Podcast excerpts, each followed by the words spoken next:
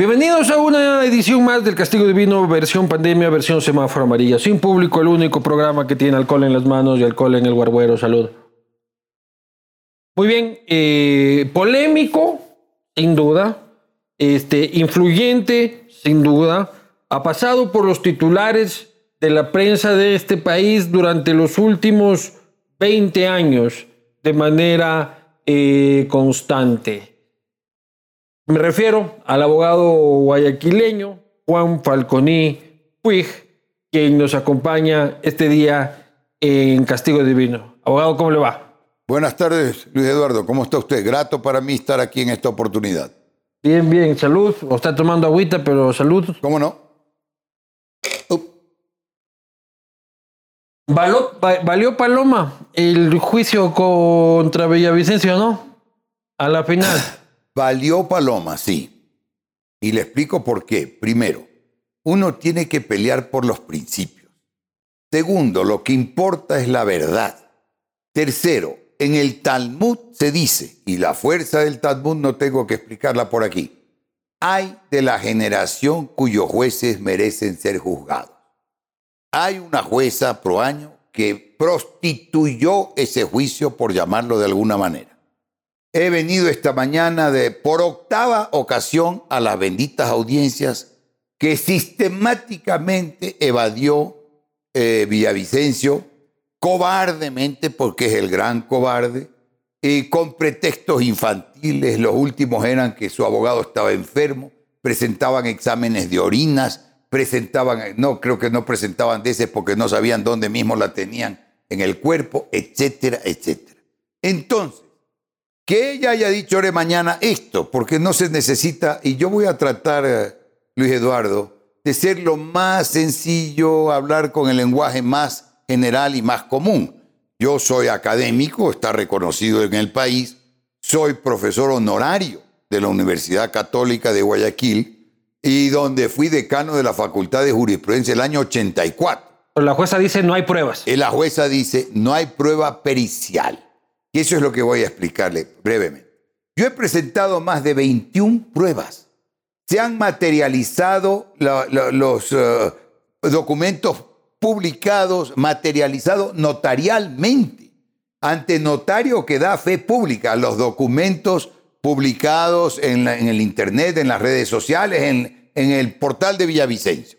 Más de 21 pruebas. Entonces las pruebas, para decírselo en pocas palabras, son documentos públicos, documentos privados, declaraciones de testigos, prueba pericial, etc. Esos son los medios de prueba.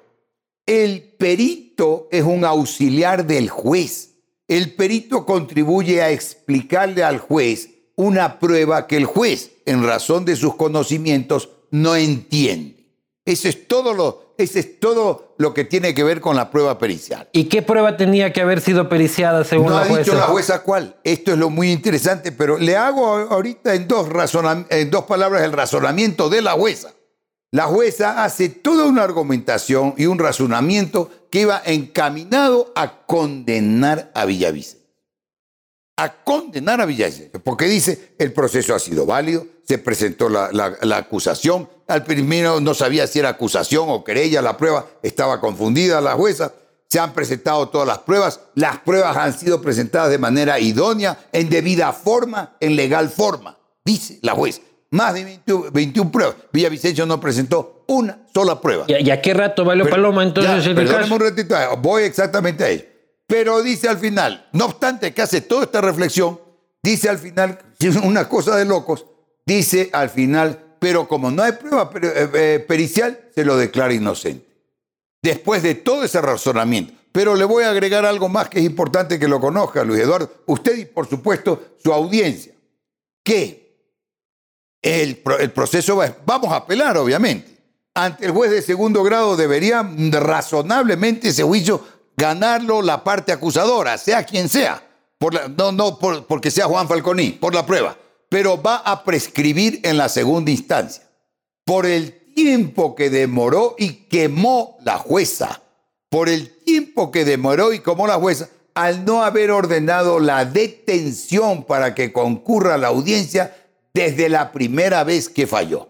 O sea, ya Se da por vencido usted. No, yo, uy, eh, no hay manera. ¿Sabe? Para lo único que no tengo fuerza en mi vida, para lo único que no tengo fuerza en mi vida es para darme por vencido. Porque Pero si ahí- va a prescribir en la segunda Claro, instancia, que va a presentar prescribe. usted otro proceso. Claro, pues hay otros procesos. Ah, usted se va a dedicar su vida a Ah, pelear con no, mi Villavicencia. vida, pero tendré que tomarlo en cuenta al canallita ese, pues. Es una basura, pierdo tiempo, pero tengo que dedicarle algo. Pues, ¿Y por qué Ya esa obsesión? Ya vamos, eh, pues todo lo que me ha dicho y ya le voy a demostrar las falsedades. Entonces, es un asalariado del prófugo Isaías, pues ya, ya va a ¿Y ver. cómo, ¿Y cómo lo prueba usted? Ya se lo voy a probar, ya va a ver usted.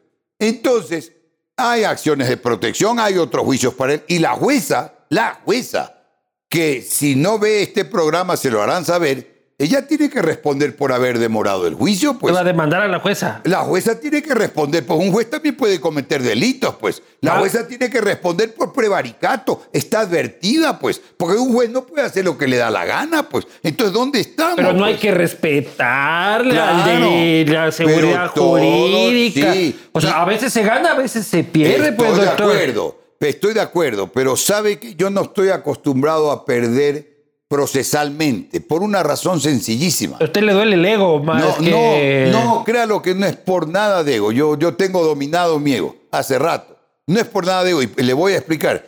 No estoy acostumbrado a perder porque generalmente yo soy de aquellos abogados que le dicen al cliente, no tienes la razón. Y no me meto a un juicio si no estoy absolutamente Claro, pero ahora cierto y usted es, convencido usted es su propio cliente ahorita. Entonces ahorita, ahorita usted vive las pasiones que vive el cliente, el abogado este, logra manejarlas con mejor frialdad porque no es el, el que está metido en la... obviamente que habría, si usted quiere, para mí no hace diferencia, porque yo no hago diferencia entre casos pequeños o casos grandes, clientes importantes, clientes menos importantes. Todo debe ser atendido. La justicia es una sola. ¿Pero de qué acusa usted a Villavicencio? De, de- eh, acuso de difamación. Es una difamación y usted lo ha visto, pues ¿Qué le constante. dijo? Le voy, le voy a dar un ejemplo. Le voy a dar un ejemplo cuando sacó esto de las redes sociales, eh, esto del carnet, para empezar ahí por, por, lo, por lo más fácil, ¿no? Va a ver lo de el famoso ese carnet de, carnet de discapacidad. Y antes de eso, aquí está, sí, va a ver. Aquí tengo los documentos. Y después le comento de Odebrecht, de todo lo Sí, que porque quiera. eso es lo gordo, ¿eh? Que carnet de Claro. discapacidades yo- a las colas. Yo, esa yo- no he venido aquí, y mi estimado Luis Eduardo, a decir de eso no quiero hablar. De eso no puedo hablar, salvo temas que sí sean íntimos de un cliente. Pero, además, vengo aquí bajo este principio, le he hablado del principio. Hay un aforismo latín que dice, voz populo, voz dei. La voz del pueblo es la voz de Dios que una jueza como esta jueza Yadira Proaño de primer grado, con dificultades idiomáticas, con faltas de ortografía, haya dicho lo que haya dicho no es lo grave. Lo importante al final del día será a través de este medio, de usted, de su audiencia y la audiencia importante que tiene, que lleguen a ver si están convencidos o no de que estoy diciendo la verdad. A ver, primero el carnet. Ya, ¿Qué vamos pasó? primero con lo del carnet. Y la verdad, para comentarle, la verdad me dijo hace años, yo oigo ciertas cosas y nunca me las olvido, un señor inglés hace años me dijo, mira, una de las grandes ventajas de decir la verdad es que no tienes que acordarte de lo que has dicho, porque siempre es lo mismo. Pues por eso el dicho ese, eh, que creo que es muy ecuatoriano, más pronto cae el mentiroso que el ladrón. Es decir, que un día la verdad, y ese es el campeón Villavicencio. Ha dicho un programa que sí, que cobra 10 mil dólares por las, eh, por las investigaciones. En otro programa, que creo que fue aquí mismo, dijo que no, que un ah, abogado, un, un señor Fernández le paga 3 mil dólares mensuales. Entonces, ¿cuánto gana? 10 mil, 3 mil. Tenía aquí yo una lista de papelito verde. Pero bueno, el carnet de discapacitado. Él le saca que usted tiene carnet de que yo, yo discapacitado. lo tengo, claro que sí. Usted tiene carnet de discapacitado. tengo discapacidad. Y se ha Yo- beneficiado de. De un centavo no me he beneficiado. De un centavo. no, no, no, la- no, no ha contratado carritos, digo, no, ha- Nada, no ni un- ha importado carros. Ni y- un carrito. Mira a ver, mira a ver, eh, Luis Eduardo. Yo he sufrido y montón de gentes que me conocen y me han, me han visto de antes, de un problema en ambas manos. Si usted se fijase bien, aquí tengo una cicatriz y acá otra, que parece muy sencillito, pero eso tiene una prótesis en cada mano aquí adentro. Y esta cicatriz tendría que haber desaparecido por una pomada que llevo usando dos años, que para algo parecido a eso que se promociona aquí en Ecuador, Cicaticure. Pues esto me Esta es la prótesis. A la cámara. Y yo la exhibí en las redes también. Esta es la prótesis que tengo en las manos. ¿Y por qué el carnet de discapacidad? ¿De qué porcentaje tiene el carnet de discapacidad? De treinta y pico, nada especial. ¿Y por qué el carnet de discapacidad cuando llegué de, Europa, cuando regresé de Europa? Porque esto me operaron en Europa, un famoso cirujano en Ginebra, porque dije, alzar, me duelen las manos, la prótesis alguna vez esta de la mano derecha dos veces se me ha movido de lugar. No puedo hacer ciertos movimientos y ciertas fuerzas para el equipaje, para algo, decirle, mire señor, yo tengo este problema, ayude. En los aviones tienen que ayudarme a poner ¿Y de qué el le sirve el carnet a usted entonces? ¿Para, qué sacó el carnet si no le sirve de nada? Para eso, bueno, solo parece ese, ese tipo de ayudas, de privilegios. Pero ¿dónde está aquí? Sacó, y cuando cometió la perversidad de sacar el carnet, sacó un certificado, que ese debería ser otro juicio, un certificado de la aduana poniendo mi nombre, mi cédula, falsificando mi, mi, personalidad, mi imagen, mi nombre, mi cédula, para pedir un certificado a la aduana de cuánto tendría de exoneración con ese carnet. Pero obviamente la aduana dijo tendría tanto con el porcentaje de exoneración. Pero aquí está el certificado, se lo dejo con todo gusto. Y que vea a su público que se lo dejo. El certificado de la aduana, que a esa época era directora de aduana, nada menos que la actual vicepresidenta de la República, en la que dice y certifica por escrito que el doctor Falconi no ha traído ni un, ni un, no, no lo dicen esas palabras, no ha traído ningún vehículo con ninguna exoneración, y yo digo exagerando, ni una bicicleta con ni un 1% de exoneración. Se lo dejo para que vea su público que yo hablo con la verdad, ¿verdad? Bueno. Entonces, y si quiere le dejo las radiografías también. Si quiere, déjela ahí, y que, mire, y aquí está el nombre, ¿ah? Aquí está el nombre.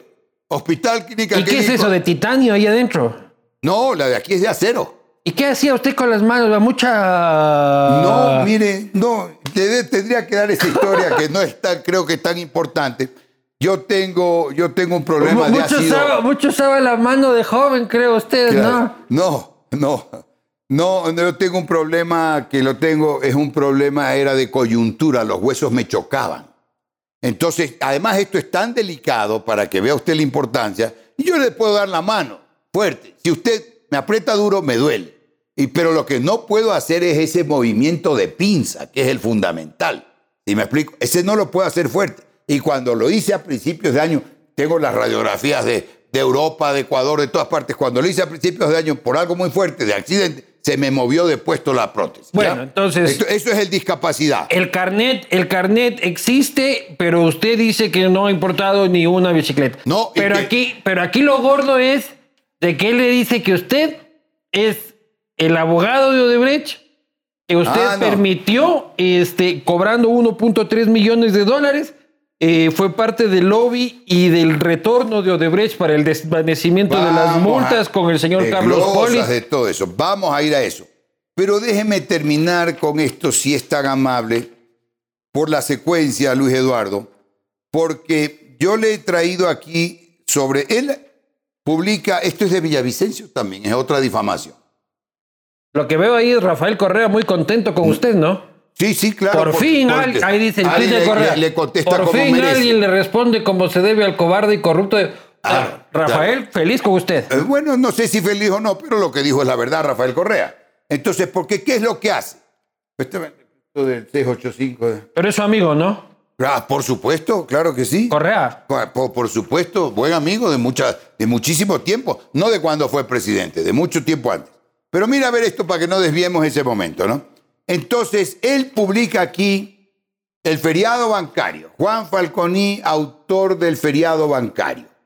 Se descarga de la cabeza, aplaude a Juan. Ya, entonces, este es supuestamente la evidencia El decreto. eh, de Villavicencio, el decreto del feriado bancario. Y destaca y aumenta mi firma. ¿De acuerdo? Entonces, déjeme ir con esto en orden un segundito, Luis Eduardo, para que vea usted las infamias. Y de ahí pasamos a, a otro tema que quiera de este y pasamos a temas ya nacionales, no de esta basura, de este, de este sinvergüenza de Villavicencio, ¿verdad? Feriado bancario.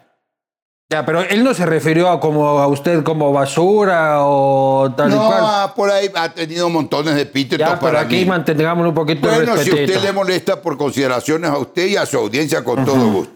Pero que es un difamador, un chantajista, esto sí, porque yo así se lo he dicho hasta Sí, pero el judicialmente. ataque ¿no? y el insulto personal Ya. no creo que es oportuno. Bueno, pero es que eso no se puede desdoblar la persona, ¿no? Este lo publica como el decreto del feriado y dice en, en su Twitter, Juan Falconi, el autor del feriado bancario. Sí. ¿Qué ocurre con el feriado bancario? Este es el decreto. Te lo voy a dejar. Cosa, y yo le pido, no es que lo autorizo, perdón un ratito, Luis Eduardo, le pido que si en algo yo estoy equivocado, que si algo yo no es verdad y no alcance este programa, usted diga aquí Juan Falconi mintió. Yo le pido, no es que le autorizo, ¿está claro? Para, porque aquí hablamos con la pura verdad. Ese es el decreto cuál? 685. Gobierno de Maguad. Gobierno de Maguad. Y que ahí después le hago un paréntesis de Maguad para que vea cómo funciona la justicia en Ecuador, ¿no? Cómo funciona. La Maguad, déjeme hacerlo de una vez.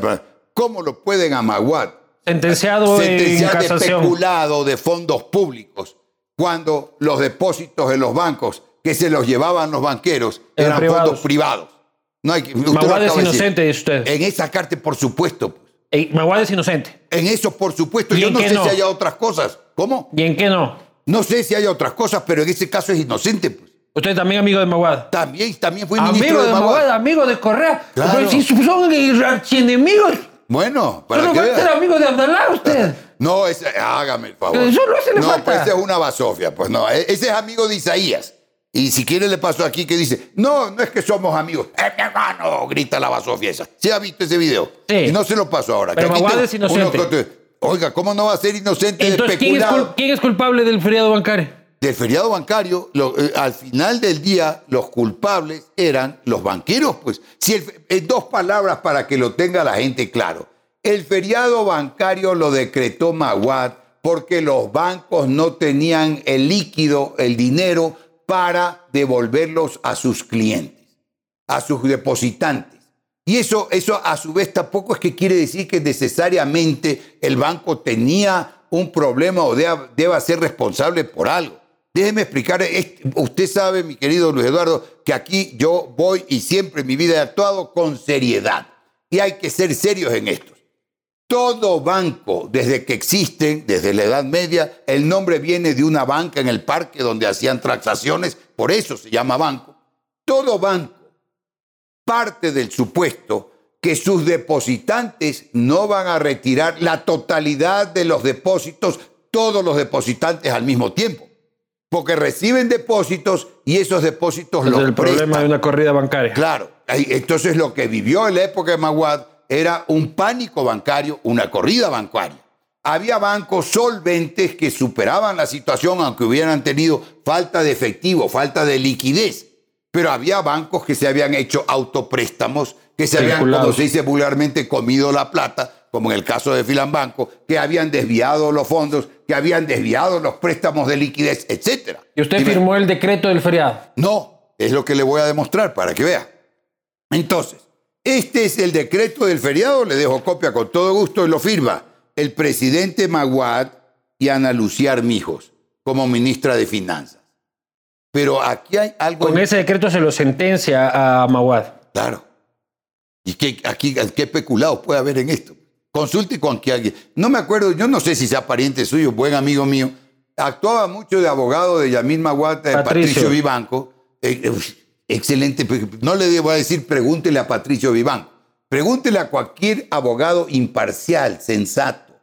El juez, las leyes tienen que, las leyes tienen que estar hechas e interpretadas no por la emotividad. Pero, no su el- amigo, pero su amigo Rafael persiguió a Maguad durante 10 años. no, no, No. necesariamente. Bueno, Pucha, cada, cada sabatina decía que es un delincuente. El discurso político. El feriado bancario No, nunca bueno, más. Ya, pero no desviemos de esto No, que no, es lo no, pero. ¿qué opina Ya. usted de eso? No, yo, yo, yo estoy explicando la actitud de Magua. Yo no, he- no he venido y no voy a criticar a Correa Luis Eduardo. ¿Pero le parece bien? No, yo no necesariamente tengo que haber estado en todo, absolutamente en todo con Correa. Yo creo que Correa cumplió un rol histórico importante. ¿Quiere que le dé un... Prófugo un- está, pero. eh, ya, ¿Quiere que le diga algo Prófugo muy está. ¿Sabe quién está prófugo antes que Correa?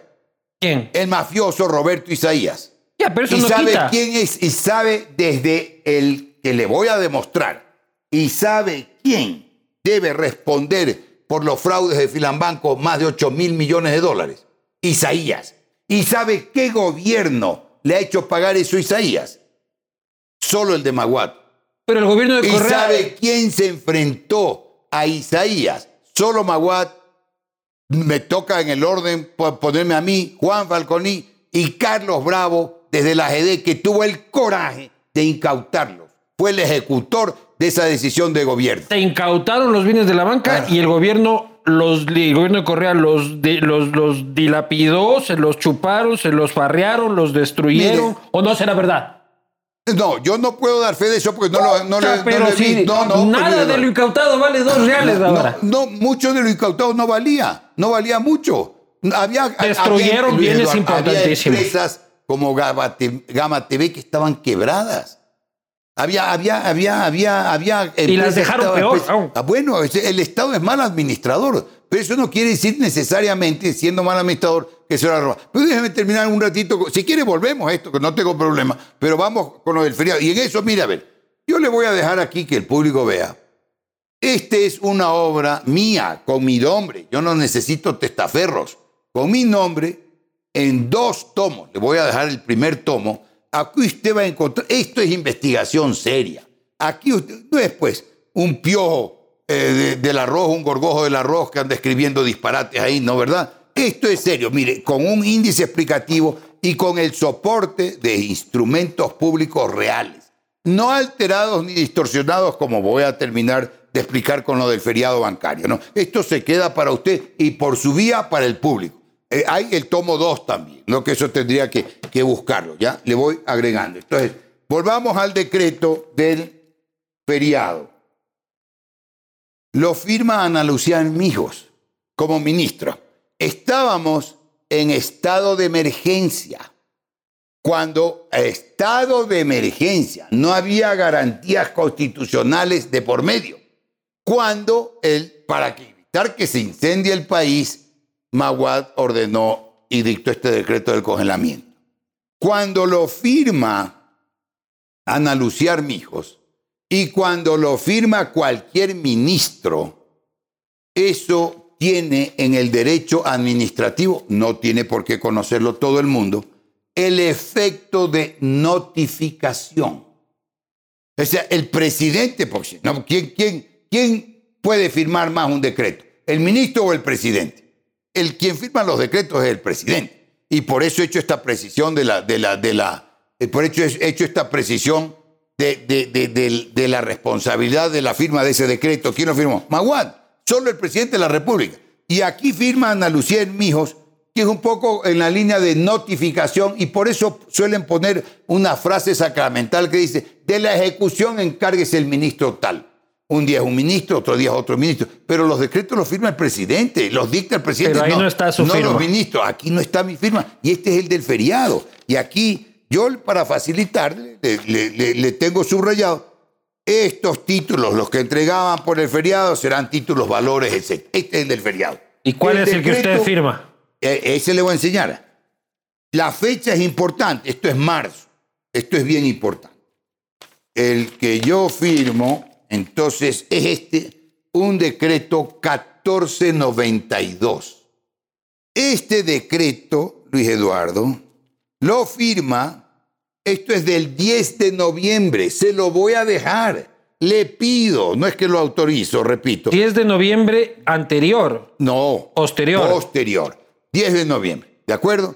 Y este Pero 1492. ya ca- dos meses antes que se caiga el gobierno. Prácticamente, exacto. Y este decreto, ¿qué es lo que decía este decreto va a tener que permitirme leer el primer artículo que da la idea de todo. Los certificados de depósitos emitidos en la misma institución financiera y por las integrantes del mismo grupo financiero, amparados o no por la garantía de depósitos prevista en la ley, deberán ser recibidos a su valor nominal para cancelar obligaciones vencidas o por vencer, incluyendo intereses y otros recargos de los deudores de las instituciones financieras emitentes. Deberán ser recibidos por su valor nominal. Para pagar deuda. Y esto tiene noviembre firma el presidente Maguad, firma el ministro de Economía y firmo yo al último, porque era el secretario de la producción.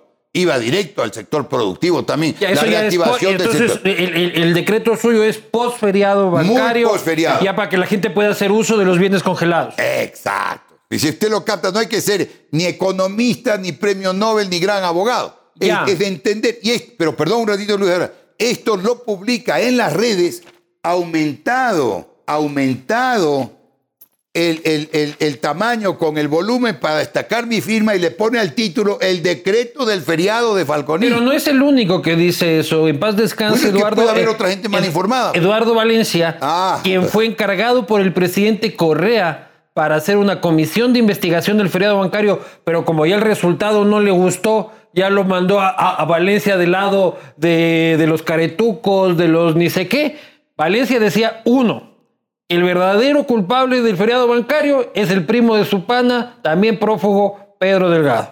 Y que usted se había beneficiado, usted también era autor del feriado, y que se había beneficiado una hija suya por un millón de dólares en el feriado. Ya.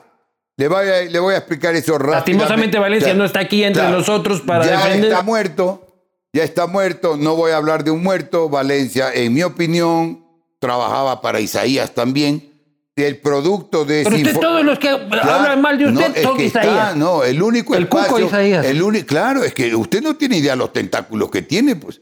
Ah, no tiene idea usted los tentáculos que tiene. Pero todo es culpa de los Isaías, eso quiere también decir. Prácticamente. Y no culpa le de los Isaías, no le culpa extrañe, de los claro, Isaías. así todo es culpa de Correa, culpa de Correa. Igual, no le extrañe que cualquier rato traten de infiltrarlo a ustedes, porque han infiltrado a muchas instituciones. Entonces, ¿cuál es el tema con, con con esto de, eh, Valencia. De Valencia. Yo lo desafié varias veces a un debate. En Radio Democracia, que era el único espacio que le daban. Valencia se convirtió en enemigo de Correa cuando se dieron cuenta que ese informe era totalmente tergiversado para proteger a Isaías, porque disimulaba todo lo de Filambanco. Y porque golpeaba al primo. Y de ahí hubo que hacer homenaje al primo. Oiga, oiga, perdóneme, eh, Luis Eduardo. ¿El primo qué tenía que ver con, con el feriado? En la ah, CFN, pues. Eh, pero eso fue todo es posterior a esto, pues. El primo tenía que ver muchos ¿Usted meses estuvo en el homenaje del primo? no, que, oiga, para darle, para que vea cómo he actuado y cómo actuó en mi vida. Usted conoce a Jaime Mantilla, alias el gringo. De Diario Hoy. Ya. ¿Lo conoce? Claro. Ya. Usted sabe que el primo enjuició. Era un clip ahí, Enjuició a, a Jaime Mantilla. El primo enjuició a Jaime Mantilla por alguna publicación en el diario Hoy. ¿Ya? Ya. ¿Sabe quién quiénes defendieron a Jaime Mantilla? Carlos Bravo y yo. Es que está mal andar este, enjuiciando a gente que publica cosas, ¿no? ¿Ah? Está mal andar enjuiciando a gente que publica Está mal, pero no cuando son infamia, no cuando son, como lo estoy demostrando, a sabiendas, a sabiendas infamias, no cuando están usando esas publicar cosas falsas, por eso he hablado de la verdad como chantaje, pero no cuando se está publicando para hacer daño por cuenta de un fulano que le paga y que a él, que es el gran responsable de todo, como usted lo acaba de decir, de todo lo malo que ha ocurrido en Ecuador en los últimos años desde la crisis bancaria, Roberto Isaías, prófugo en Miami, nunca ha dicho nada, ninguno de estos. Esa banda ya ha muerto, por eso es que no me voy a referir más, pero le he dicho que lo desafié muchas veces a duelo, a duelo, a, debate.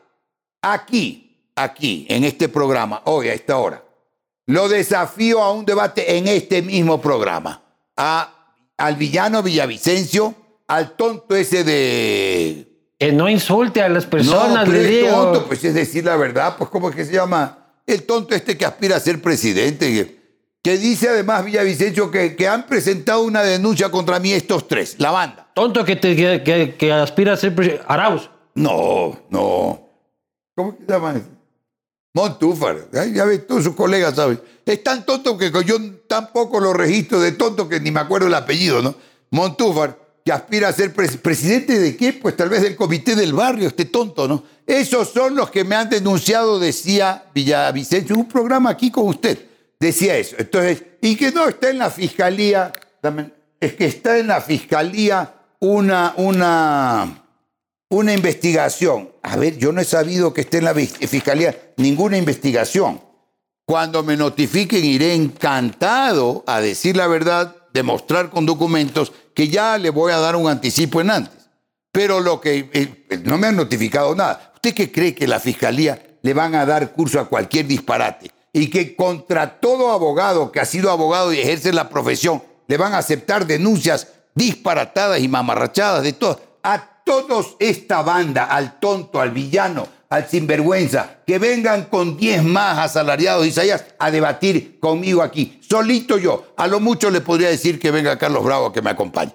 ¿Qué le parece? Aquí quedan desafiados, ¿ya? Pero ¿qué sabemos ya en el paréntesis de la Fiscalía? Periodismo de investigación. ¿Qué existe en el SRI sobre Villavicencio y toda su familia, agnados y cognados? Perdón. Pero perdón. un rato, no me respondió del millón de Ya dólares voy, a, de su ya hija. voy a eso, ya voy a eso. ¿Cuáles son los servicios profesionales que declara Villavicencio del 2010 hasta el 2019? ¿Cuándo inició sus actividades económicas? Ya sabemos que dijo 10 mil dólares por un lado, 3 mil dólares por otro lado, y que su abogado le paga. Qué cosa tan estupenda, ¿no? ¿Existe acaso en la fiscalía una instrucción previa? Le doy el número.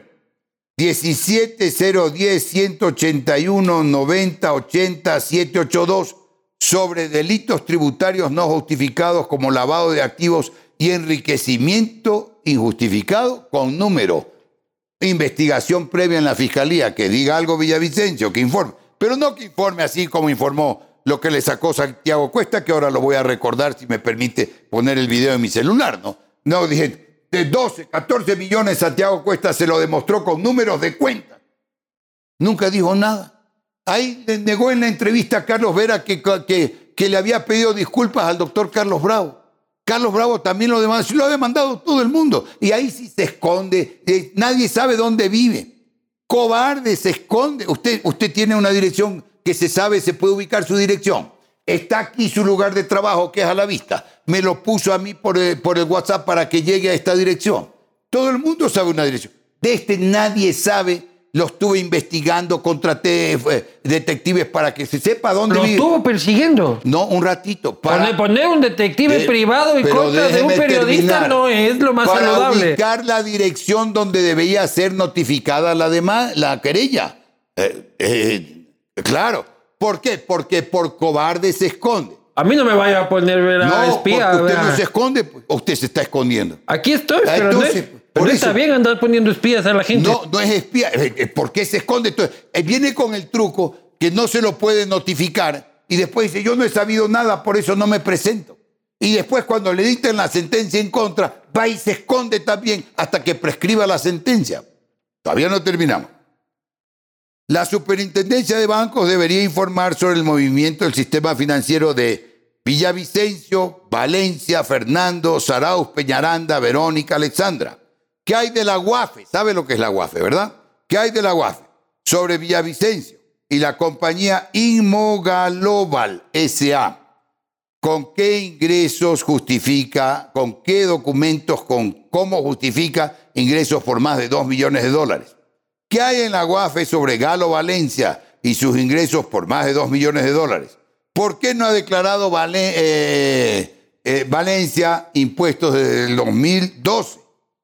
¿Por qué dice que vive de los 3 mil dólares que le paga el abogado Fernández, el abogado pagando a su cliente, pero en entrevista en este mismo programa ha dicho que cobra fácilmente 10 mil dólares por investigación? ¿Y a usted qué le importa de dónde, de ¿Y qué a él vive? qué le importa entonces de dónde yo tengo clientes? Pues No, no, pues es que una cosa Claro. es tener cliente que es Odebrecht, Ya. que es tremendo corrupto, este, y que el trabajo Ya. haya sido para el tema de las glosas y Ya, el retorno y de yo le he Odebrecht. dicho, y le voy a demostrar eso ahora a mi estimado Luis Eduardo, tremendo corrupto, puede el cliente... Usted sabe uno de los problemas que tenemos los abogados, sobre todo, sobre todo en juicio, ver, el millón de dólares de su hija ver, en el feriado bancario. eh, está ahí pues, pues, mismo en lo del feriado bancario.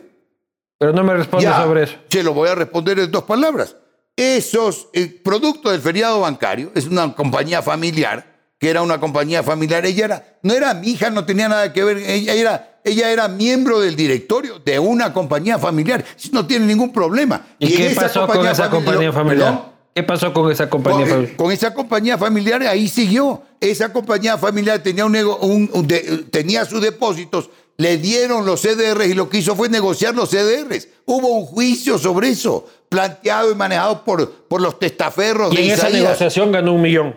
No, ni un centavo se ganó, eso era capital de la compañía. O sea, la compañía, digo, se ganó un millón No de se ganó, dólares. ese era el, el patrimonio de la compañía, no se ganó nada, sino que toda la rabia era que se vendió los certificados y qué querían que los certificados, que esta era la otra queja y por eso el decreto 1492. Usted tenía la plata, co- en el ejemplo, como, como, como depositante del banco, ¿no es cierto?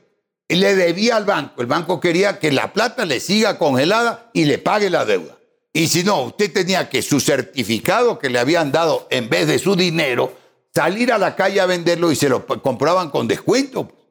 Ese era el negociado. Y por eso es el, el decreto 1492. que Ese era el negociado. Y eso fue lo que hizo la empresa No, familiar. la empresa vendió su, su, su certificado y eso fue todo. Nada más. Y eso lo querían poner como delito, como quieren poner como delito. Y mire que usted mismo acaba de decir que Odebrecht es corrupta. Podrá haber tenido actos Ahora de- dice que no es corrupta. déjeme terminar. Podrá haber tenido actos de corrupción. De hecho, han admitido actos de corrupción, pero nada nunca conmigo. De Odebrecht. el ¿Cuánto le pagó Odebrecht de- a usted? un millón eh, trescientos de Odebrecht. Pero oiga, era, era un trabajo de siete meses, importante. Aquí, pero no dice este, eh, de dónde saca 12, 14 millones de dólares. No, no, no, pero. ¿ustedes dónde- cómo fueron el viene- 1.3 y millones cuando de viene Odebrecht? cualquier hijo de vecino, cuando vienen a hacer esas transacciones con los, con los juicios y con las vainas, cobran 8, 10 millones. Ahí sí está ¿Quién perfecto. cobra eso? Ah, uy, pero si aquí andamos. Estoy yo aquí perdiendo el tiempo con la pauta y el periodismo. le cobran 3, 5 millones y está todo el mundo contento. Usted le cobró 1.3 millones de dólares a Odebrecht por qué trabajito. Vamos. Ahí su asistente abogado le está Acá diciendo dónde están los papeles. Va a ver, y esto le, le- le- le pido atención, pero vamos claros hasta ahí con todo lo demás. no se una torre de documentos Claro, aquí y, dos abogados. después al público. Aquí, este, No, pues, pero ah, es una documentación muy amplia, le he dicho, se la, se la- le voy a dejar a usted lo que estime y ya, ya vamos a pasar a los libros también. Pues, pues. Es que así es con documentos, así es con la verdad, no es esto. Odebrecht, el único caso, el único conflicto que yo manejé con Odebrecht, el único conflicto que yo manejé con Odebrecht fue el tema de la presa San Francisco. un fiasco de, de presa que Ya no servía a- para un carajo. Ya, pues yo no era Su constructor. su panda Correa mismo decía, o sea, porquería que han ido a hacer, Ya, se eso. largan del Ya, país. Ya le voy a, ya, eh, ya, ya le voy a dar mi rol. Yo no, yo no era el constructor, ¿verdad? Ni tengo por qué defender eso, que quede claro. Es lo único. Los estudios y los abogados más conocidos, connotados y reconocidos de este país. Yo tengo registrado más de 15. No tengo que darles los nombres, en privado podremos conversar, porque yo no tengo por qué estar ventilando eso al público, ¿verdad? Trabajaron para Odebrecht. Peor, peor, por- trabajaron para Odebrecht. Ramiro Aguilar. No voy a dar nombres, ¿no? Pero montones, más de 15. No quiere decir que ellos han sido corruptos. Mañana Odebrecht entonces tomó un vuelo. La compañía de aviación es corrupta. No, no, un no, funcionario no. de Odebrecht se alojó en un hotel. La- el No, hotel es corrupto. no entonces, por Dios, pues Luis. Eduardo, somos profesionales. ¿Y qué es lo que, qué trabajito le hizo usted Ya, ya le va- vamos a ver, vamos acá. 25 de enero del 2010. ¿Está claro? Esto va a quedar con usted. El señor José Santos le dice al procurador general, José general del Santos, Estado. el de delator corrupto. Sí, que- el delator, el que, que a mí nunca me ha mencionado. Pero José Santos, para darle un ejemplo. Porque nunca se lo han preguntado. Ya, no, que le pregunte, pues. Porque Odebrecht dice, no, hay justicias este, que preguntan poco. ya. A mí, de- a mí yo no tengo problema, si aquí se lo, lo- lo estoy debatiendo con usted. A, a José Santos lo que sí dijo, lo que sí dijo, ya que dice usted, que dé un ejemplo, es que Charlie Pareja, Pareja. el abogado famoso del prófugo Roberto Isaías, le pidió 5 millones. Vamos a ir ya, pero, Ya, no, pero, sí, ¿qué ya, trabajito le hizo usted a Odebrecht? Ahí tiene una cifra. Y le pidió 5 millones para intervenir por Odebrecht, el Charlie Pareja, el mismo que gestionaba la ley de la GD. El mismo que, los persiguió Correa a y le reventaron la cara en Perú también, ¿no? ¿A quién? A Charlie Pareja. Ah, eso yo no sé, ni me interesa. Elementos de inteligencia infiltrados en el Perú. No sé ni me interesa. Mira a ver esto usted. El membrete. Procuraduría. Procuraduría, me alegro que lo diga usted. Procuraduría, no voy a leerlo todo, que es pues 28 de enero del 2010. ¿Está claro? sí. ¿Ya? 28 de enero del 2010. Y le dice al abogado de Odebrecht en Washington, porque esto terminaban litigando en Washington. Le dice al abogado, de, le leo la última parte. Al respecto, sin que esta procuraduría se produce acerca de cualquier otro aspecto de su comunicación y sin perjuicio de todos los derechos y defensas que le puedan asistir a la República del Ecuador, comunico a usted que esta procuraduría está disponible para recibir a su representada en sus oficinas principales ubicadas en la ciudad de Quito. Le dice la Procuraduría a Odebrecht, ¿ya? ¿Qué procurador? Solís. No, eh, aquí está el doctor García. Y entonces, ¿qué ocurre? Viene Odebrecht con esto, a donde mí, a pedir mis servicios profesionales. Me ha dado usted una excelente oportunidad, Luis Eduardo, para tocar este tema. A pedir mis servicios profesionales para litigar contra el Estado ecuatoriano. Por las glosas. Por- no, nada de las glosas, por el juicio, de, que, eh, por el conflicto, el juicio que venía de la presa San Francisco. Nada de glosas, no Pero tenía había glosas por esa presa. Yo no había entrado con eso. No, todavía no había glosas. por eso- esta- estaban en reclamos. Eh, que yo sepa, no había glosas Pero por, por eso. eso Carlitos Polit está donde está, ¿no? Ya, pero eso no es cosa mía. Nunca traté con Poli, nada de nada. Ya voy a eso. Entonces, mire a ver. Y el 13 de julio, 13 de julio se terminó esto. 13 de julio, el abogado de Odebrecht me manda copia del acuerdo transaccional solamente por la presa San Francisco. ¿En qué consistió este trabajo? Les digo primero, lamento señores, yo no puedo uh, aceptar este caso porque no he litigado nunca contra el Estado ecuatoriano. Y si alguna vez he litigado, interviniendo el Estado, ha sido siempre a favor. Le voy a dar un ejemplo. Se, ah, había un juicio por la expropiación de Emelec, esa compañía que era de un americano, un señor Escopeta, que tenía la, era la más grande del país, tenía todo el servicio eléctrico de la, de la ciudad de Guayaquil y más allá de la ciudad de Guayaquil. El Estado dijo, se acabó esto, eso tiene que ir al Estado. Y las tarifas y las cosas. Entonces resulta que se demandó, Escopeta demandó por Emelec en un juicio arbitral, arbitral, demandó a, a, a la, a la compañía, al Estado ecuatoriano. ¿Sabe quién defendió al Estado ecuatoriano? Usted. Yo. Y Ya. le ganamos, perdón. Muy por- bien, Le pero- ganamos el arbitraje, es que no es el único caso. Le, le ganamos el arbitraje, después en segunda instancia perdió el Estado ecuatoriano. Todos los juicios, era una de las quejas de Correa. Recuérdelo usted también, ah, póngale objetividad a su apreciación respecto de Correa y que Correa era permanentemente quejándose, ahí está lo de Chevron, etcétera, de que Ecuador perdía todos los juicios de arbitraje en el exterior. Entonces, Porque hacemos cagadas acá, bueno, pues. ya, entonces. ¿Qué queremos? De que hacemos Perfecto. cagadas acá y que Ya, nos aplaudan perfecto. afuera. Entonces, a eso viene Odebrecht y le digo a los señores de Odebrecht, miren, yo puedo intervenir, déjenme pensarlo, déjenme revisar el tema, es muy delicado. Eh, yo podría en principio intervenir solo si se tratase de buscar un acuerdo trans- transaccional ¿Qué quiere decir la transacción para que su audiencia lo conozca, Luis Eduardo? La transacción es un contrato. Lo define el Código Civil como el contrato para terminar o precaver un litigio. Ese es legítimo, es válido. Es una figura que viene desde el derecho romano.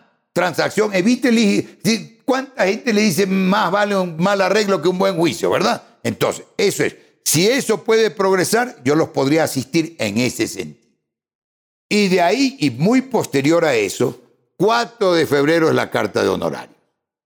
O sea, usted es el autor del retorno de Odebrecht. No, nada que ver con retorno ni con nada. Mi gestión. Es que solucionando ese problema es de que se abre el camino. Otras cosas y otra. Y si es que le abre el camino, yo nunca se usó la palabra retorno. En la carta de honorarios que la hackeó el villano o su patrono Isaías y se la dio a Villavicencio, en la carta de honorarios se menciona eh, también para ver lo de la glosa. Nunca saludé con Poli, nunca hice un papel, nunca hice una gestión, que los abogados hacemos gestiones por otra cosa distinta a San Francisco. Pero sí sabe que es altamente probable que sus honorarios hayan salido de, los sobreprecios, ¿no? ¿De dónde hayan salido? No sé, ni lo pregunté, ni me interesa, no era mi problema. Y, esto, aquí está el convenio firmado. Y déjeme decirle, Luis Eduardo. No es un problema que su cliente le pague con plata sucia. No, no, ¿cómo va a creer que si yo sé que me pagan con, con fondos ilegítimos, pues por supuesto. Pero a esa época, que es lo que le voy a decir, Odebrecht era una de las compañías brasileiras más importantes que había. En este, de, no me acuerdo si firmó, pero en ese convenio transaccional estuvo presente el embajador de Brasil. Fue tal pero lógicamente, porque si la mafia era con Lula, pues. Ah, bueno, ah, ya. El gobierno, el gobierno brasileño ve el principal autor de. O sea, todo el mundo eh, relacionado con ese caso. Pero pues, si está siendo investigado Lula por el tema. Ya, por este tema de Odebrecht. Por Odebrecht. Ah, yo no sabía, yo no sabía. ¿Pero por Odebrecht en general o por este caso de San Francisco? No, no, por Odebrecht, ah, por toda el lavallato. Sí, Odebrecht ha reconocido todas esas cosas, pues, pero eso no nos hace responsables ni remotamente ni de pasada a todos los profesionales que de una u otra manera tuvimos algún tipo de Jorge Glass está preso por Odebrecht, él también es inocente. Yo no sé, oiga, no pretendo pasar por ingenuo Luis Eduardo. Yo no sé exactamente cuál es la imputación a Jorge Glass por Odebrecht. No sabe. No, ¿qué es lo que le imputan? Yo le, he seguido esto La plata del tío. La plata del tío ah, que... Si usted me pregunta a mí, yo absolutamente creo que Jorge Glass no tiene nada que ver en eso. Aquí está usted con Jorge Glass. Sí, claro. Eso, ¿Sabe dónde es eso? En, este, en Europa. Claro. En la gira de Jorge Glass. Claro, eso es en Ginebra. Ahí está el ministro de Comercio también. Casinelli. ¿Qué eh. será de Casinelli? No. ¿Ah? ¿Qué será de Casinelli? Lo he visto yo, es un profesional competente, serio, muy bueno. O sea, Jorge Glass también es una víctima, dice usted. Yo lo que le digo es que yo estoy convencido de que en eso Jorge Glass no tuvo nada que ver.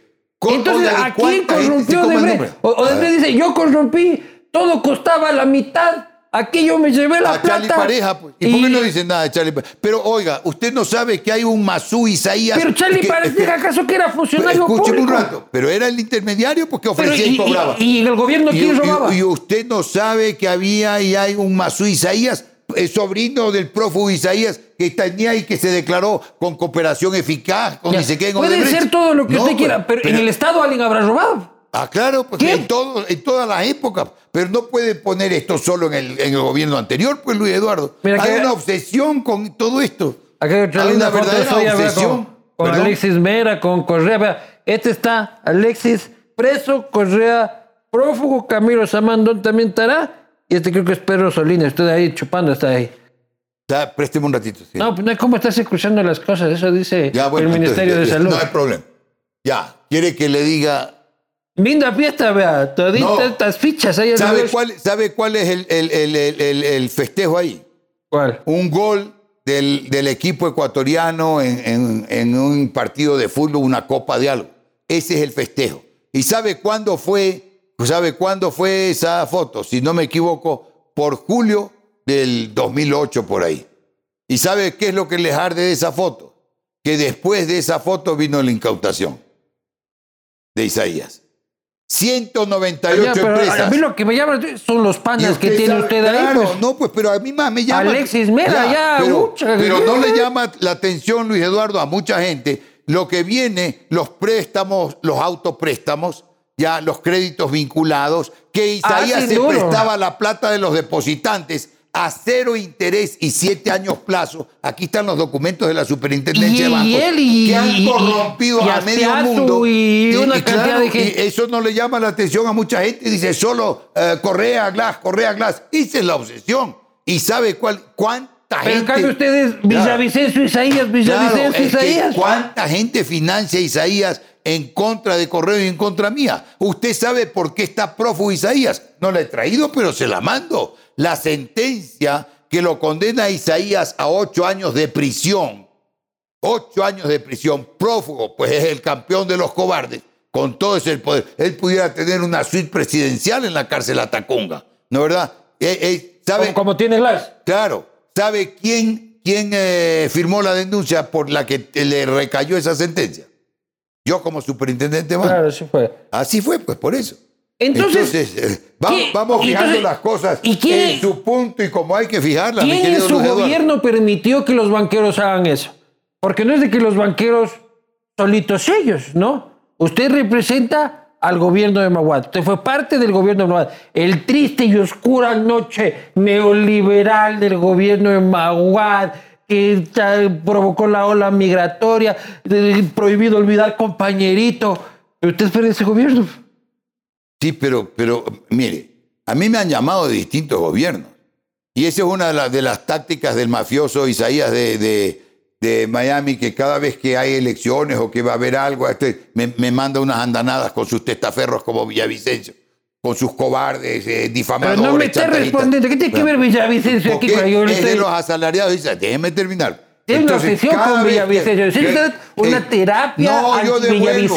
No, yo lo que devuelvo, ya le expliqué, pues que yo no tengo fuerza para, para, para, de- para rendirme, ¿verdad? Entonces, y eso lo sabe, pues obviamente el jefe de Villavicencio. Entonces, esto es lo que hay que dilucidar.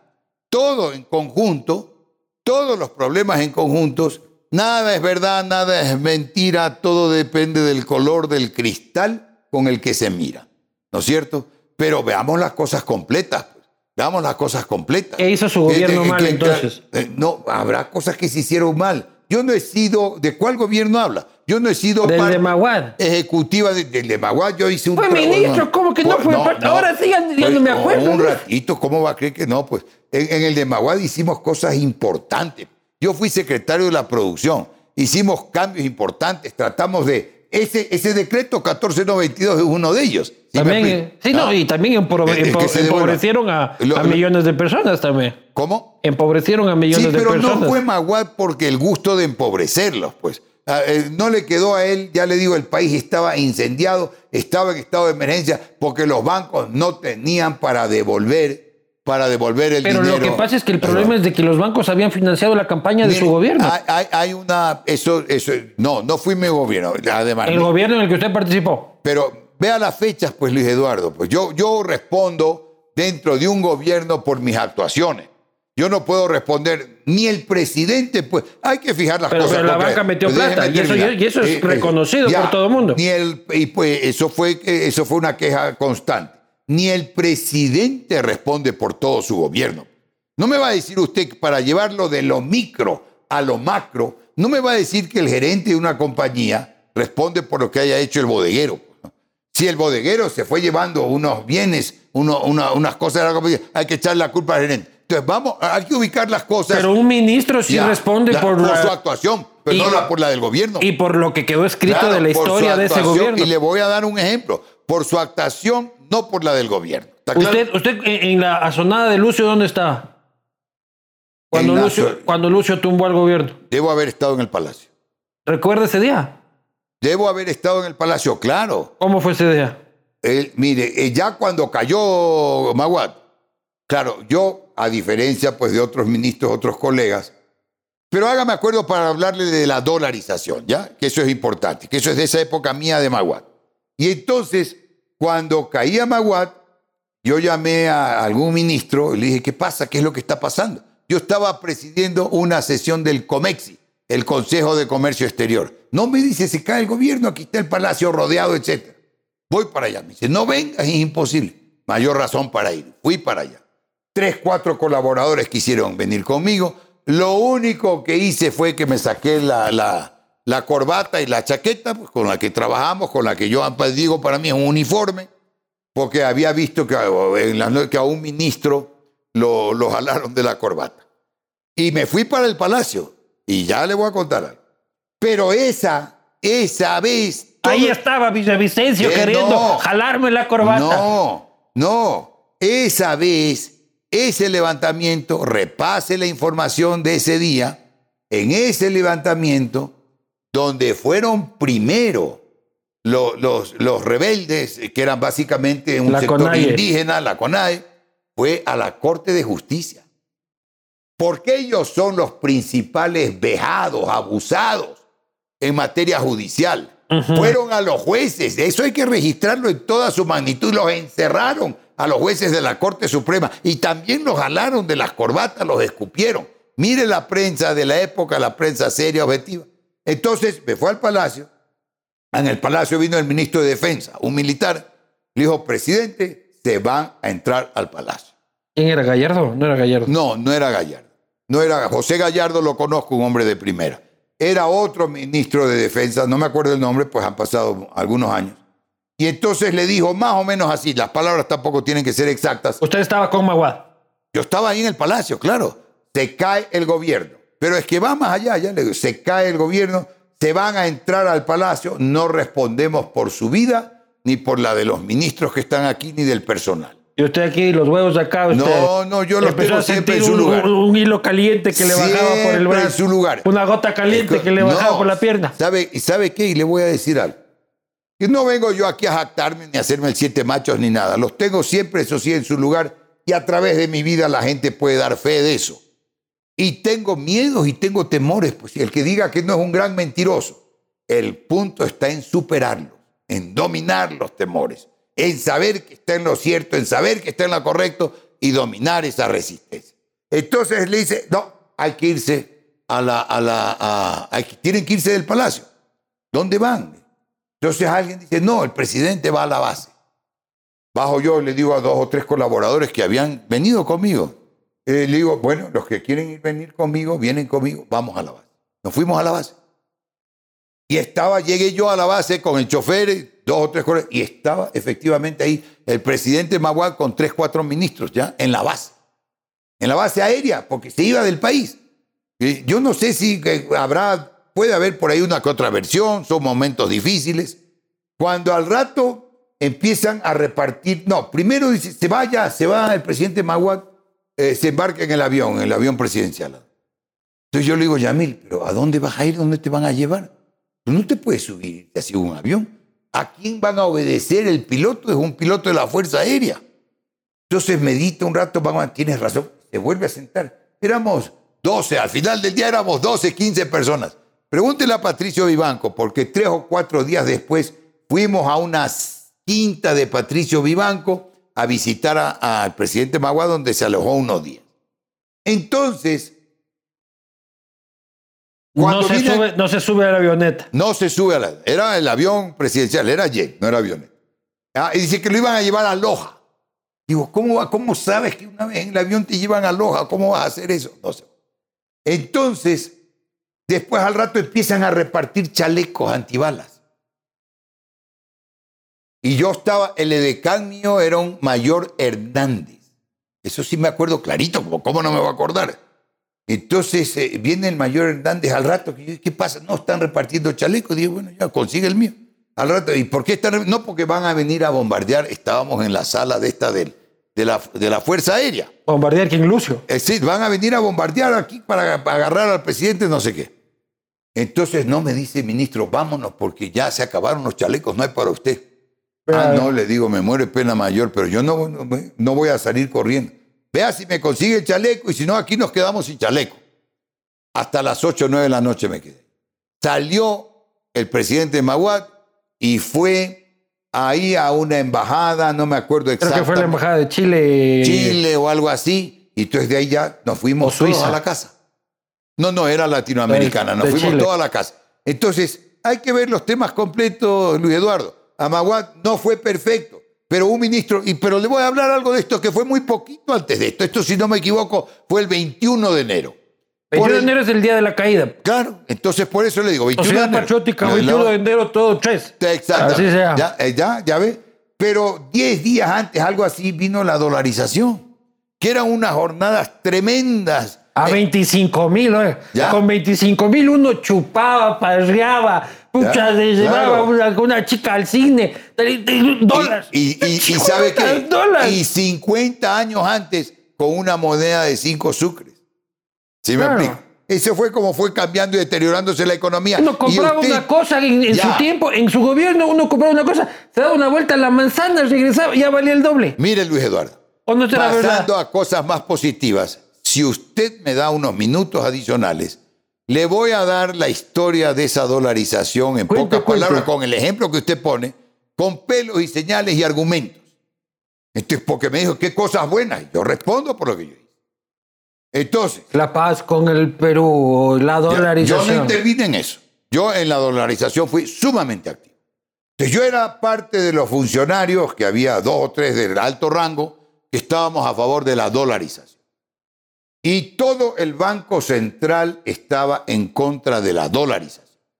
Toda la plana mayor del Banco Central, todos los técnicos. Valencia, ahí viene un poco la antipatía que me agarró, era un empleado del Banco Central que muchísimos años antes firmó el, el estudio técnico para la famosa sucretización, cuando se volaron los dólares durante el gobierno de Osvaldo Hurtado. Del, partido, mismo dólares. partido del gobierno suyo. Claro, no. No, no, no será. La No, democracia no, popular, bueno, que ahí sí no- no- ya. No, yo no era, yo no era- no era afiliado a ninguno, no es decir. Pero era el partido, Y era el claro, mismo me han partido. llamado, por algunos méritos me habrán visto que distintos presidentes me han llamado a colaborar.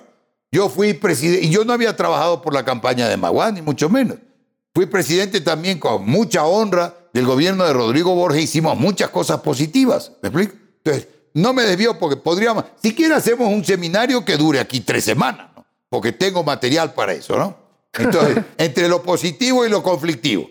Entonces, había unas reuniones que convocaba el presidente Maguad en el palacio, en la sala de gabinete, los que estaban a favor de la dolarización y el personal del Banco Central. Pues esto es bien importante porque esto es una historia que a usted le va a interesar y por intermedio suyo a su audiencia. Y entonces, para apretarla y hacer más sintético el tema, Llego un rato que le digo, los señores del Banco Central decían, pero ¿cómo el señoriaje? Se pierde que el Banco Central sea banco de último recurso, se pierde la posibilidad de salir en defensa y en, en apoyo del sector financiero en crisis, como vino después, etcétera, etcétera, etcétera. Y entonces, y además la soberanía, que el Ecuador pierde su, su soberanía por su moneda, este, estas eran las objeciones del Banco Central. Pero obviamente los economistas, y había una economista, una dama, una economista, qué peleadora y qué bien formada era. Se me escapa el nombre. Creo que era Lucrecia, algo, pero era estupenda de bien formada. Y entonces le digo un día yo, presidente, un momento. Yo en privado nos tuteábamos, en público lo trataba de usted y de presidente. Presidente, un momentito. Yo creo que estas reuniones se están tornando inútiles. Los señores del Banco Central vienen con todos estos tecnicismos económicos, eh, todas estas palabras difíciles económicas. Bernard Shaw dijo, "Ah, pongan a los economistas a predecir lo que va a ocurrir el segundo semestre y el segundo semestre a explicar por qué no ocurrió lo que predijeron. Y es una pérdida de tiempo. Es una huevada los economistas, ¿no? Bernard Shaw decía eso, no Conozco uno que está en Bélgica que es terrible. Bueno, no suma entonces- dos más dos del ya. pobre. Entonces le digo, le digo, le digo a, le digo a- a- a- al presidente Magua, no, no se puede. Esto es una. Si siguen con estos tecnicismos, entonces yo voy a empezar a usar las palabras en latín que, hemos, que solemos usar los abogados y nadie entiende nada. Entonces Magua dice, bueno, sí, la verdad, Yo señor. estaba cabreado porque usted no entendía nada de la reunión. Algo entendía, claro. que entendía. Pero quería, quería focar lo central y ya va a haber palabras sencillas. Entonces Maguad le dice, sí, señores, la verdad, pónganlo más sencillo porque esto si no se... Ahí dije ya, el tema se empieza a aclarar. Las objeciones del Banco Central eran, deja de ser instituto emisor, emitir moneda nacional. Gracias a Dios. ¿ya? Gracias a Dios. Exacto, primera cosa. Segunda cosa, deja de ser último recurso, prestarle blancos a los bancos amigos, a los que están insolventes, no a los que están necesitados, etc. Otro, gracias a Dios. Y tercero que Ahora le presta al gobierno, ¿no? Claro. Y tercero. el gobierno lo exprime, pero de una forma. Pierde el, señoriaje. Pierde el señoriaje. Pierde el señoriaje. ¿Qué carajo es el señoriaje? Ya se lo voy a explicar. Pierde el señoriaje y además, al final de todo, pierde soberanía. Esos eran los cuatro argumentos claves y le voy a ir explicando mi posición, que fue la que prevaleció de uno en uno. Entonces decía, muy bien, que deje de ser instituto emisor, muchísimo mejor. Porque en Ecuador vivíamos una época en que se acostaba usted y cualquiera de los ecuatorianos a dormir y al día siguiente amanecía 40, 50% más pobre. 40, 50% más pobre por la devaluación. Cuando deja de imprimir moneda nacional, se acabó la devaluación. El salario se le bajaba el 40%, la propiedad le valía menos 40%, etcétera, etcétera. En buena hora usted dijo gracias a Dios. Deja de ser instituto, banca de segundo piso, de último recurso, deja de prestarles a los bancos en problemas. Bueno, los bancos tienen que empezar para una emergencia así, pero tienen que empezar a ser serios, solventes, manejarse bien. No créditos vinculados, no créditos a, autocréditos a cero interés, no la, créditos a sus propias empresas, no latisueldos, latisueldos, como se decía en la época de Velasco Ibarra, y mientras los asalariados nada. Tanto mejor. Eh, el señoreaje. ¿Qué es el señoreaje? Tan sencillo como esto. El papel moneda o la moneda de metal tiene un valor, Eduardo. Cuando usted lo manda a imprimir, por ejemplo, tiene un valor y eso puede, manda a imprimir, no sé, pues 100 eh, mil, 300 mil, eh, medio millón de billetes de 10, hoy por hoy no los imprimimos nosotros.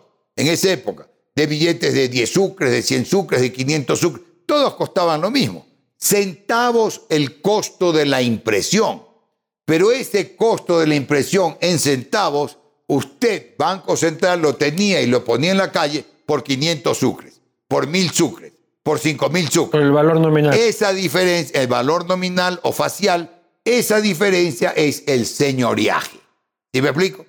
Y finalmente, que como dejaba de imprimir su propia moneda, perdía soberanía. Perdía soberanía. Ah, eso es romanticismo. Romanticismo. Eso es lo que entonces yo le decía, a ver, el señoreaje, ¿cuánto significa el señoreaje?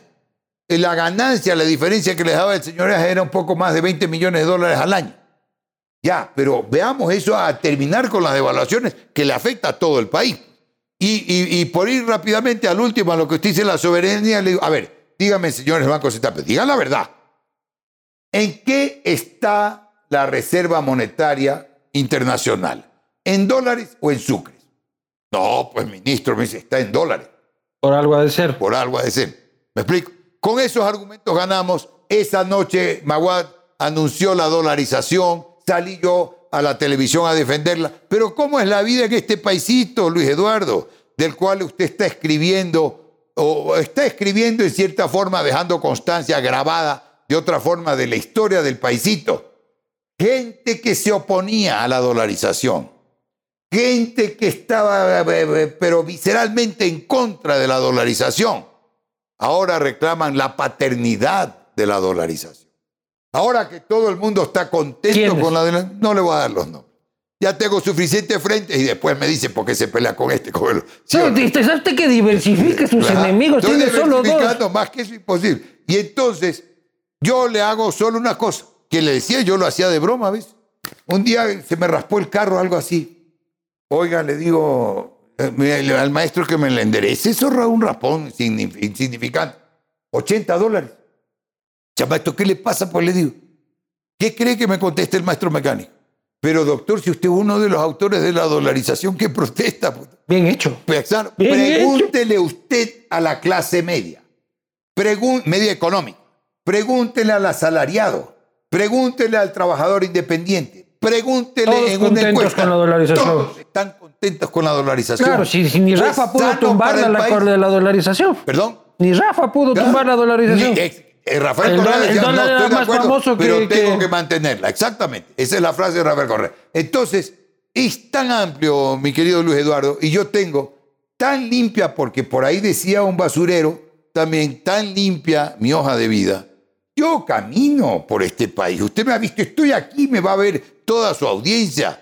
Voy por todas partes porque las infamias no pueden Rafael no puede hacer eso, la- ¿no? Las Un infamias. pie aquí la- al- al las vestido de infamias no pueden, no pueden desbaratar a Juan Falconi.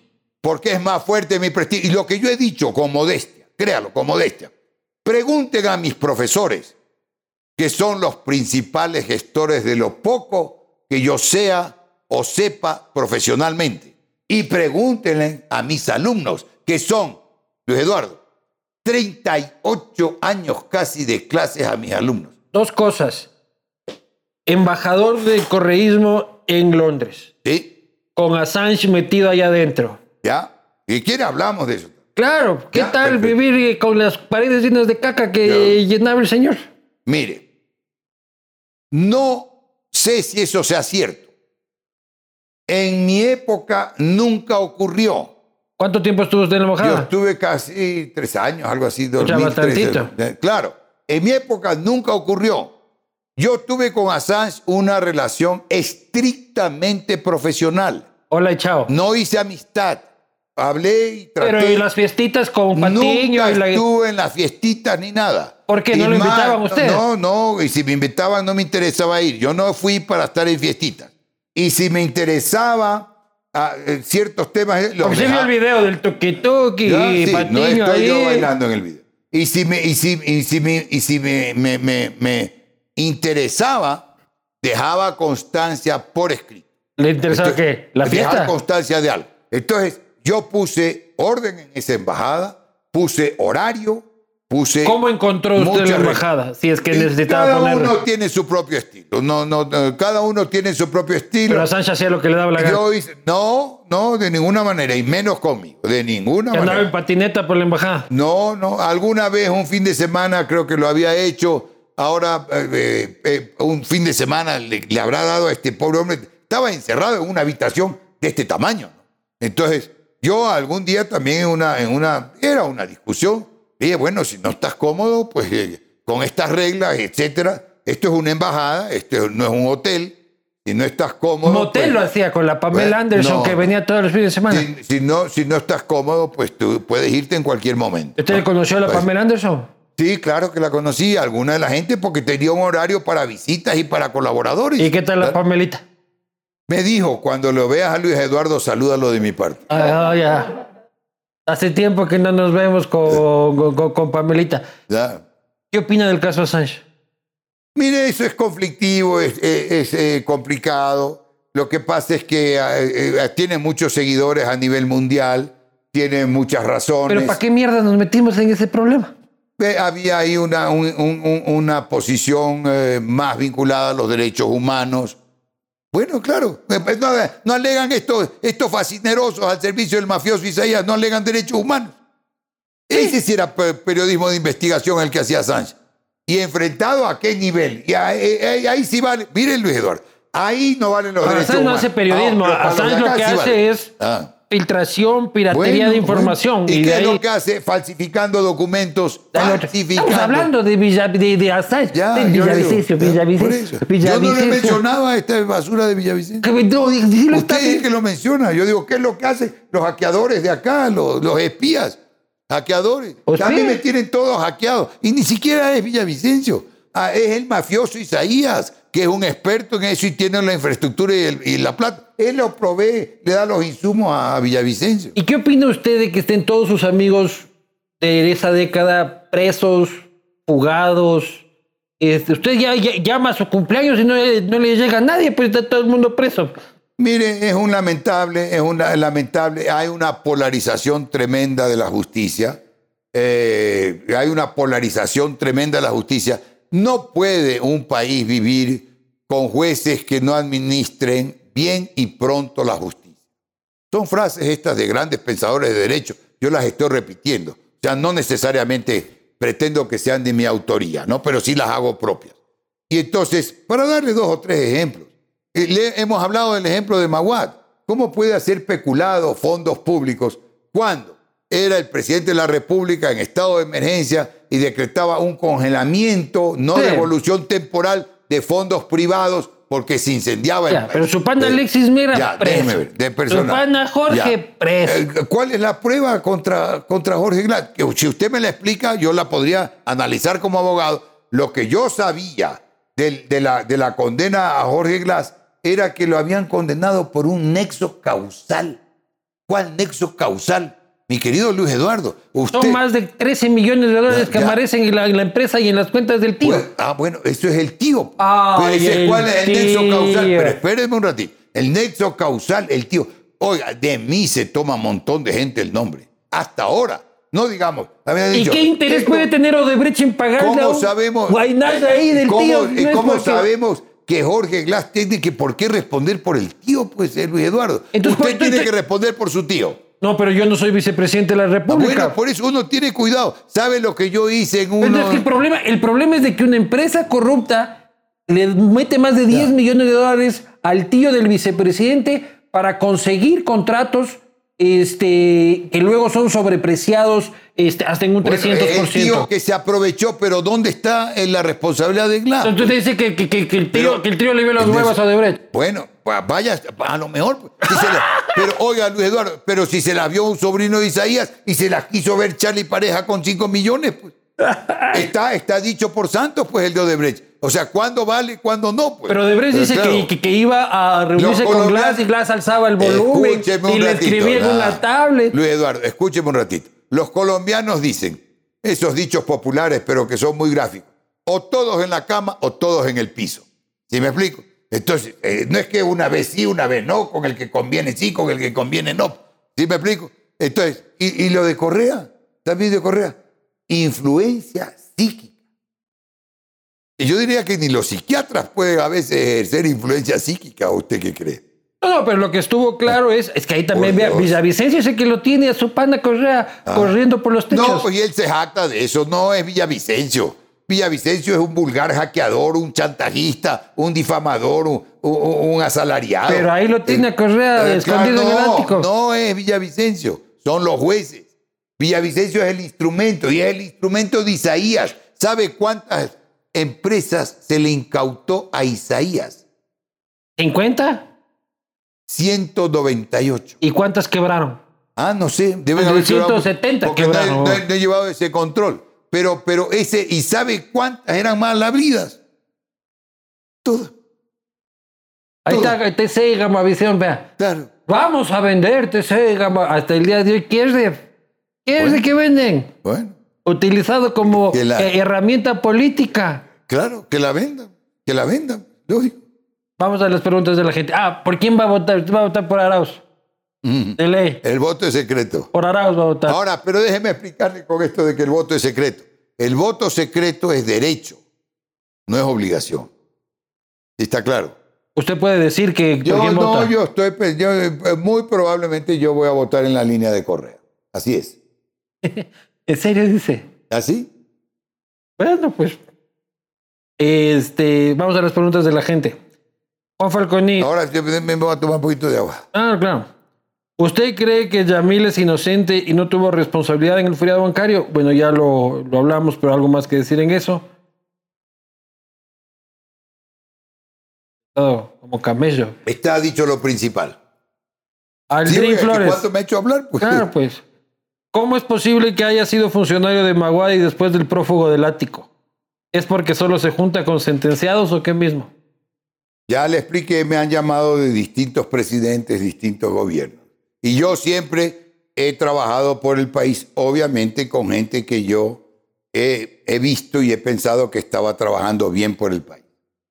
Conocido fue que fue partícipe del feriado bancario. ¿Bajo qué tipo de moral apoya Correa, quien supuestamente denosta a los culpables del feriado? Ya lo hemos explicado con documentos. ¿no? ¿Qué tipo de patriota que ama su país defiende las coimas y sobreprecios de Odebrecht? ¿Qué tipo de patriota que ama a su país denuncia varias veces al periodismo de investigación por publicar sus chanchullos? Ya lo hemos explicado también. Si quiere sigo, pero va a decir que soy obsesivo. Pero ese es un testaferro del villano. Pues. El que pregunta eso es testaferro del ¿Por qué Chu a 25 mil el dólar? ¿Quién puso ese número que jodió a todo el mundo? Ese es un crimen de lesa humanidad. Nuestros ahorros se diluyeron de un día para otro. Eso es interesante. Y eso, a esa época, porque volveríamos a ese tema, eh, eh, lo que se hizo fue una indexación, ¿verdad? Y eso fueron los que daba, creo que un poquito menos las cifras eh, de la indexación que resolvía el Banco Central, informaba. Te repito, daba creo que algo menos y se hizo un rango de seguridad para que no vaya a fracasar la, la dolarización. Pero la cifra no fue arbitraria, tenía una base técnica económica. Y también anda usted en la lista de Odebrecht, dice. Yo no he sabido que ande en ninguna lista de Odebrecht. Muy bien, y esas han sido este, las preguntas. Esta foto también le sacan full usted, ¿no? A ver. Está contenta, se lo ve con pelo y todo. Claro, esa es de Magüey, esa me la sacaba Isaías cuando era mala la dolarización. Y ahí la sacaban y ahí abajo le ponían el autor de la dolarización. Ahora ya no la sacan porque todo el mundo está de acuerdo con la dolarización. Muy bien. Yo, le he contado la anécdota de que estuve con, con el presidente Maguad hasta en la base militar. ¿Y cómo voy a renegar? ¿Qué creen? ¿Que yo voy a renegar de una foto? Señores y señores, ustedes sacarán sus propias conclusiones. Eh, el abogado Juan Falconi Puig eh, va a votar por el llaverito, dice, eh, por la línea de Correa. sacarán ustedes sus conclusiones de esta bronca que ha terminado con una declaración de inocencia este, de Fernando Villavicencio, que es la coyuntura que trajo eh, esta entrevista, a pesar de que esta entrevista estaba siendo solicitada hace tiempo, solo que en ese tiempo decía que no, ahora que está en broncas dice sí, ahora sí quiero, pero así son, así son los políticos, eh, así son los políticos ah, eh, y no hay nada que hacer. Bien, bien con lo último le explico. Efectivamente la venían solicitando hace mucho tiempo y yo no podía, tenía mil cosas. Ahora mismo, Luis estoy escribiendo una tesina y tengo que entregar el 50% hasta el viernes. Son 50 páginas profundas de derecho constitucional. Yo no tengo tiempo para dormir. Aquí donde me ve he dormido cuatro horas y a, lo mucho. Entonces, ahora sí eh, eh, eh, tuve la oportunidad y tuve la coyuntura, sin saber cuando fijamos la fecha, que la, la, la sentencia se iba a ser. Yo hablé con la jueza diciendo, mira, me adelantó la entrevista. claro, pues. Y esa es la una. Otra, efectivamente, me ha sido, créalo, créalo, me ha sido muy grata la, la, esta, esta reunión, entrevista, si cabe llamarlo entrevista, pero creo que ha sido más bien una reunión, un diálogo importante. He dado lo de mejor de mí en conocimientos, en experiencia, en contarle la verdad de muchas cosas documentada, lo he hecho de manera espontánea, absolutamente espontánea, no, ¿Quién más que usted y que su público para, para haberlo visto? No es que voy a ver, voy a averiguar, voy a inventar como doro la pila. Soy totalmente espontáneo. Parto de decir la verdad. Es la cultura que inculqué a mis hijos, a mis alumnos.